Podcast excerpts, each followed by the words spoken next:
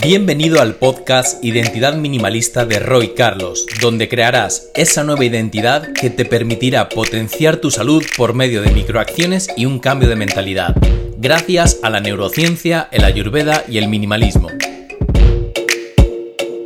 Y bueno, eh, decía hace unos minutillos que el tema de hoy va a ser Dino al Black Friday. Y es que, bueno, es un tema controversial porque eh, por estas fechas arrancamos la dinámica del consumismo desmesurado. Y la primera parte para poder contextualizar todo esto es hablar de tres principales problemas que vivimos la gran mayoría de las personas a día de hoy. Un problema como muy recurrente es la falta de tiempo. Y es que vivimos a un ritmo totalmente frenético, totalmente acelerado, donde seguro que muchos de vosotros y de vosotras tenéis la sensación de no me da la vida, no me da la vida para hacer todo lo que he puesto en la agenda al día de hoy, no me da la vida para cumplir con mis obligaciones, con mis tareas, con mi ocio, ocuparme de los peques de la casa, del trabajo, de formarme, de crecer y bueno, y todo esto que está como muy al orden del día. ¿Qué es lo que genera la sensación de no llego a todo? Una situación de estrés. De estrés que se va retroalimentando. Y que el problema de que se vaya retroalimentando el estrés es que se vuelve crónico. Y todos sabemos el impacto negativo que tiene un estrés crónico para la salud, en donde una persona eh, que vive con sus niveles de adrenalina o de cortisol mm, perennemente súper elevados, obviamente empieza a tener muchos síntomas y muchas secuelas quiero traer eh, una de las frases o uno de los temas que el otro día en una charla con, Emilio Carrillo y, compartía que esta sensación de que el tiempo corre más rápido es real. No es una sensación solamente subjetiva de cada uno de nosotros y de nosotras, sino que es real. Y es que eh, explicaba que como todo en el universo se forma mediante ciclos y que a medida que vamos llegando al final de esos ciclos, el tiempo literalmente se acelera. Esta sensación de no tengo tiempo, vivo con estrés, se vive en el trabajo, se vive en nuestro tiempo de ocio, los fines de semana nos pasan volando diciendo, pero por Dios, otra vez es lunes y no me da tiempo a hacer nada, si ni tan siquiera he podido hacer eh, tareas obligadas de la casa o mm, tener la sensación de descanso durante eh, nuestro tiempo de ocio. Y es que esto se liga mucho con esta segunda parte que está muy presente en el contexto actual, que es la de el exceso de información. Cada día consumimos millones de datos, millones de imágenes, de vídeos y de información que hacen que sea abrumador. Y cada vez que conectamos la televisión, cada vez que navegamos por las redes sociales, que leemos un periódico, que vamos al trabajo, tenemos que aprender cosas nuevas o seguimos registrando nueva información. Empiezo a colapsar, empiezo a tener la sensación de no control, empiezo a sentir que realmente voy a matacaballos y con la soga al cuello. Así que la primera propuesta que yo diría es aplicar el omitir, el soltar, el dejar ir, el reducir a lo esencial a través del minimalismo en diferentes áreas. Desde dejar de seguir a ciertas personas en las redes sociales que solo hacen que consuman mi tiempo, un tiempo que no tengo o incluso a ser muy selectivos y selectivas con las personas con las que compartimos nuestro tiempo. Estamos acostumbrados al hacer aquello que es teóricamente correcto, estamos acostumbrados a decir sí por compromiso y estamos acostumbrados a medir que en función de la cantidad del tiempo que pasamos con las personas, así es el afecto que, que las tenemos. Y eso es un grave error, porque no tenemos que cuantificar, sino más bien cualificar. Entonces, esta primera propuesta, que puede ser muy evidente, la podemos ir aplicando en distintas áreas. Luego, al final del directo, os voy a compartir eh, un poquito más de información del curso que tenemos de Minimaliza tu vida, que habla justamente de esto, ¿no? de cómo ir pasando por diferentes áreas para ir quitando capas. Y este omitir no es otra cosa que el sacar cosas que no son necesarias en nuestra vida. En las relaciones, en las finanzas, en la salud, en la casa, en las compras, y ligado a esto que hablaba del exceso de información, la segunda ley que aplica sería la del organizar. Y es, de toda esta información que voy consumiendo cada día, ¿cómo puedo organizarla de una manera más eficiente? ¿Cómo puedo de repente utilizar determinados días de la semana para determinadas acciones, en donde no tenga que cada día pasar por un montón de cosas? Y esto es un buen plan, una buena estrategia, ya que el hecho de mantener el foco en menos cosas durante un día nos permite ser mucho más eficientes porque nuestra energía, nuestra concentración, nuestra intención está puesto en esto. ¿Qué ocurre si en un día pretendo realizar la parte de finanzas, de salud, de relaciones y de otras tantas cosas? Pues que como dice el dicho, quien mucho abarca poco aprieta. Y esta organización también nos va a permitir no tener la sensación de que no llegamos o que vivimos con el agua al cuello. Muchas veces queremos, eh, por ejemplo, esto es muy habitual, ¿no? Llegamos a la nevera en la noche y no sabemos qué comer. ¿Por qué? Porque estamos improvisando, porque no hay una organización previa. Entonces terminamos picoteando un poco de cada cosa, terminamos haciendo bastante mala praxis de la alimentación o de la nutrición. Esto hace que tenga una mala digestión, que descanse poco y que al día siguiente me levante sin energía. Y de nuevo, si necesito la energía para ser más productivo porque no tengo tiempo, estoy en una pescadilla que se muerde la cola. Paso al punto 3, que es esa sensación como del vacío existencial, ¿no? Y aquí mencioné ya un poquito antes esta historia del el actuar en piloto automático, la sensación del hacer lo teóricamente correcto, del pensar según el colectivo, de buscar un trabajo que a priori va a ser más provechoso a nivel monetario o a nivel financiero o a nivel económico para el futuro, de proyectar planes a muy largo plazo y planes demasiado em, exigentes para nosotros mismos, pero el problema suele ser en que generamos eh, macro objetivos que, que nos impiden, digamos, caminar el día a día e irnos retroalimentando de lo que vamos consiguiendo. Si pongo metas muy chiquititas en mi día a día, es mucho más tangible el hecho de decir, oh, hoy cumplí con esto, qué bien. Y esa motivación me va a llevar a que mañana pueda eh, ponerme en acción para ese segundo microobjetivo.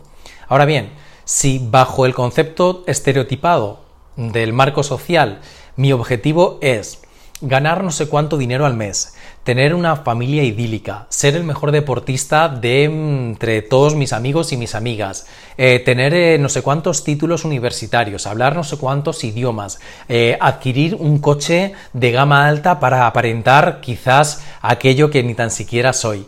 Todo eso que parece como muy de perogrullo es algo que se vive cada día y que Roy y yo vemos cada vez que trabajamos con personas, en donde el mayor verdugo es la propia autoexigencia. En esta época de la productividad, una vez más, repito, que parece que la valía de nuestro alma, de nuestro ser, de nuestra persona, se tiene que cuantificar por todo aquello que logramos. Pero no estamos entendiendo que en ese reducir a lo esencial aplica otra de, los, de las leyes del minimalismo que es menos es más. Porque cuando tú tienes menos, puedes organizar mejor, y puedes también optimizar mejor, que sería como esta tercera regla del minimalismo que aplicaríamos en este momento. ¿Qué ocurre con esta sensación de vacío existencial? De nada de lo que hago me llena. Me han subido de puesto en el trabajo y no me llena. He conseguido cambiar el coche y no me llena. Me he comprado el último iPhone y no me llena. Me voy a comprar X ropa y no me llena. Y es normal, porque estamos buscando en el exterior algo que no va a nutrir el interior. Y de nuevo, esto parece un cliché, pero es que en Ayurveda estamos hablando de que nuestra mente entra en un estado rayásico de proyección hacia afuera en búsqueda de la felicidad.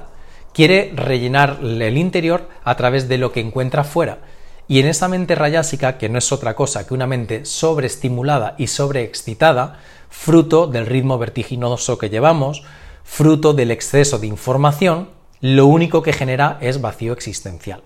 No voy a descubrir nada compartiéndoos que ya hay estudios científicos que hablan sobre el cortoplacismo de la felicidad cuando ésta viene a través de algo externo o material. Dependiendo de lo que estemos adquiriendo, va a ir desde segundos hasta apenas unas pocas semanas. Y aquí también esto se abre un paradigma porque creo que una de las grandes inversiones es hacerlo en uno mismo. ¿A través de qué? A través de aquello que nutra despojarnos de las capas innecesarias, reducir a lo esencial, omitir aquello que no eh, aporta valor e irnos quedando con lo que sí realmente va sumando. Entonces, toda esta pequeña introducción, que no me quiero tampoco enrollar demasiado, me da pie a, hablar de cómo ese vacío existencial, de cómo eh, para intentar tener más tiempo, o de cómo fruto de reacciones inconscientes o patrones de comportamiento automáticos, en estas fechas en concreto, como el Black Friday, lo que hacemos son compras compulsivas. ¿Para qué? Para rellenar nuestro vacío. Pero esto es un grave error. Entonces, nuestra propuesta es que generemos un poquito de discernimiento de qué estamos haciendo en este momento cada vez que tomamos la acción de hacer un clic a través de Amazon, a través de eBay, a través de Zara o a través de cualquier otra empresa o marca que están promocionando este tipo de descuentos para acelerar, si cabe más, el consumo de sus productos. Y es aquí donde también Rollo nos postulamos. Rollo este año hemos dicho no va a haber Black Friday, no vamos a Mm, ofrecer descuentos en nuestros cursos, en nuestros productos, en nuestros servicios. No vamos a fomentar la compra inconsciente. Ni hablar que nosotros podríamos excusarnos en el punto de, bueno, como somos un negocio digital y lo que aportamos es algo digital, pues digamos que no está fomentando, por ejemplo, no sé, la huella de carbono con el transporte de estos productos, o no está fomentando, no sé, el consumo de cosas materiales que a lo mejor mañana son desechadas y generan pues un impacto nocivo en el propio medio ambiente. Que esto es parte del impacto negativo que tiene la promoción desmesurada del consumismo en estas fechas, sea Black Friday, sea Navidades o sea cualquier otra fecha muy social que normalmente las grandes industrias y multinacionales son las que fomentan y hacen partícipe a todos nosotros. Yo creo que lo importante aquí es traer que estamos en un proceso de cambio y que a medida de que apostemos como consumidores por empresas y por acciones desde la conciencia que tengan mayor compromiso con las personas, con los trabajadores, con el planeta, creo que eso también va a generar un gran impacto. Todos sabemos cómo un Mercadona, un Carrefour o cualquier otro gran eh, supermercado cambia sus productos en función de la demanda.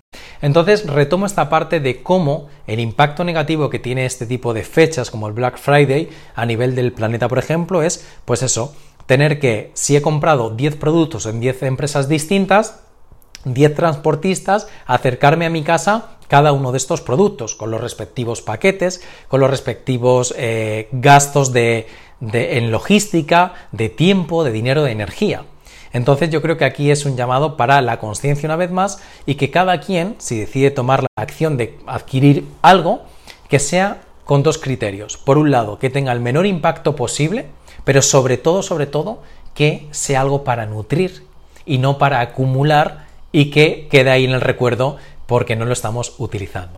Bueno, hay una frase que también nos representa mucho y que, obviamente es esto de que eh, green is the new black, ¿no? Y yo creo que ahora apostar por la parte más eh, de economía circular, eh, por la parte del planeta, de la sostenibilidad, creo que es este nuevo Black Friday y para nosotros nos representa demasiado dentro del proyecto.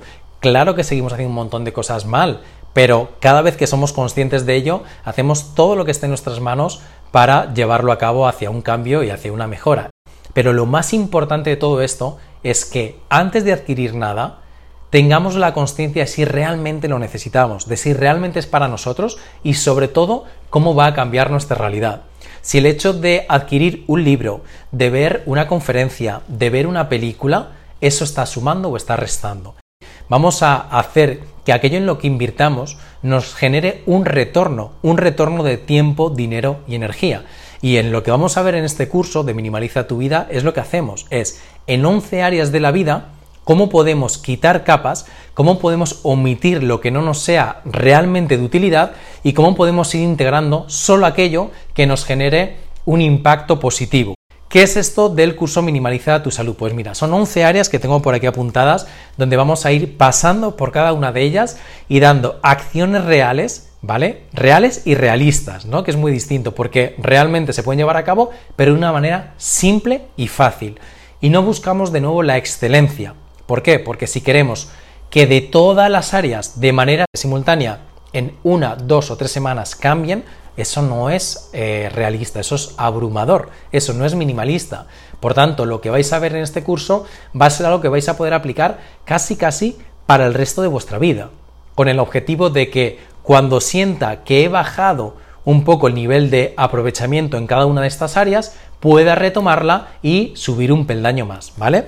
Y son áreas como minimalizar tu armario, lo que es tu ropa, tus cosas materiales con las que te identificas cada día, Otro tema es el tema de la cocina, exactamente lo mismo. ¿Cómo puedo minimalizar? ¿Cómo puedo generar espacio visual, metafórico y textual dentro de mi cocina? Tema de la casa exactamente igual, del trabajo, cómo ser más eficientes, cómo hacer que nuestro tiempo rinda más sin necesidad de cuestionar nuestra salud o de anteponer nuestra salud. Más temas, eh, las relaciones personales, también las redes sociales, las finanzas, qué acciones simples podemos empezar a llevar a cabo para gestionar nuestras finanzas personales. También de las formaciones, justamente lo que hablaba antes, de los cursos, las formaciones que voy a consumir, cómo elegir de manera consciente aquello que me va a sumar. ¿Realmente esto lo necesito? ¿Realmente me va a otorgar aquello que no tengo, tiempo, dinero y energía? ¿O va a generar algo contraproducente en esos tres pilares que son los que causa eh, que tenga este vacío existencial, este malestar y esta sensación de no llego a todo, ¿no? Y por último, hablaremos de regalos, conscientes también, minimalistas, hablaremos de viajes y obviamente hablaremos de la salud.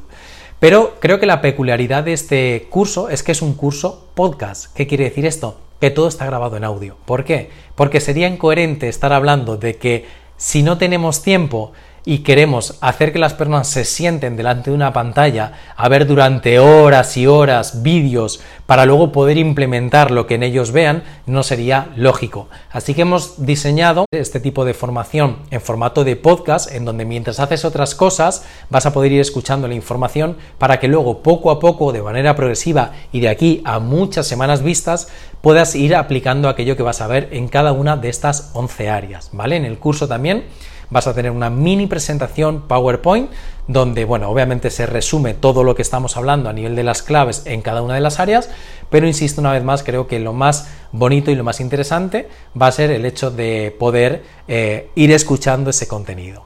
Voy a dejar por aquí el link de acceso porque en el momento en el que en la rueda de la vida tengamos un equilibrio en cada una de estas áreas, os puedo garantizar que vais a sentir una liviandad tremenda y vais a empezar a transitar lo que se denomina el camino de menor resistencia, que no es otra cosa que el fluir con la vida, eliminando obstáculos y que aquellos obstáculos que puedan surgir los podáis sortear de una manera ágil y ligera. Hasta aquí llegó la charla de hoy. No olvides suscribirte a este podcast si quieres seguir aprendiendo y creciendo junto a nosotros a través de esta comunidad minimalista.